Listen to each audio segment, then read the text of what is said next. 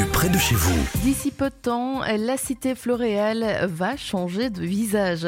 D'ici deux ans, dix appartements répartis en deux immeubles ainsi que onze maisons vont voir le jour le long de la rue de l'Industrie. Mais avant, il faut démolir les bureaux actuels, un entrepôt, deux petits immeubles à appartements et trois garages. Pour la ville, ce quartier délaissé a du potentiel car il est proche de toutes les commodités ainsi que du Ravel. Le projet veut d'ailleurs s'intégrer notamment aux bâtis existants. Il a aussi été pensé pour privilégier les déplacements à vélo vers le centre-ville. Une enquête publique est d'ailleurs en cours. Elle se déroule jusqu'au 12 janvier prochain, comme le soulignent nos confrères de l'avenir. Le dossier peut être consulté sur rendez-vous à l'hôtel de ville de Namur du lundi au jeudi de 8h à midi. Les réclamations et observations sont-elles à adresser par mail à urbanisme.ville.namur.be et si tout se passe comme prévu, les appartements et les maisons pourraient être prêts pour la fin 2024. Et puis ce constat, les aides sociales ont presque doublé en deux ans à Aiguezé. Aiguezé, commune pourtant considérée comme les plus riches de la province, comme on peut le lire dans la dernière heure. En termes de revenus moyens par habitant, cette entité est toujours classée en haut du classement provincial, mais elle n'échappe pas aux crises et de plus en plus de citoyens viennent frapper à la porte du CPS, comme le constate Michel Dubuisson, président. Actuellement, près de 995 personnes ont besoin des services du CPS et 78 bénéficient du revenu d'intégration sociale. C'est le record communal absolu. Le total des aides sociales a dépassé le million d'euros, un chiffre qui a doublé en deux ans.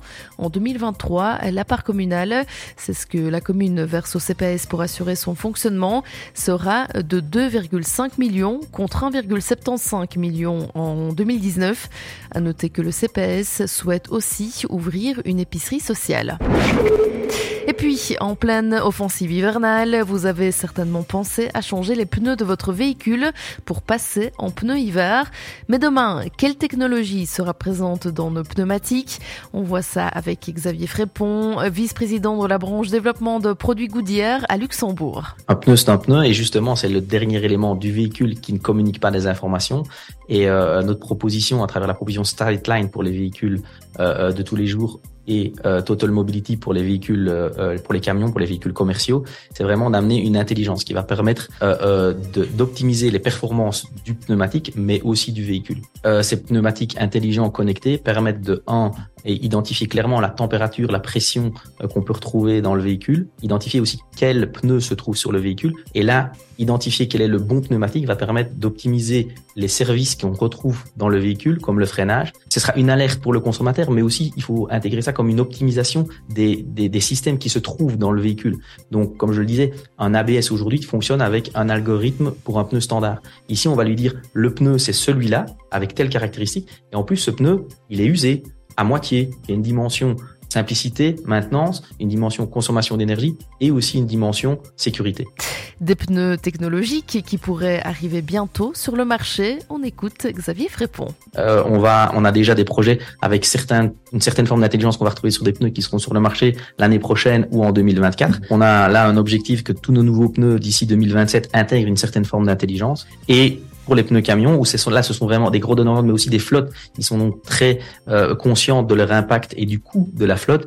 Elles ont déjà intégré cette dimension, d'intégrer cette valeur, de pouvoir faire de la, de la, maintenance préventive, de pouvoir avoir une solution de mobilité.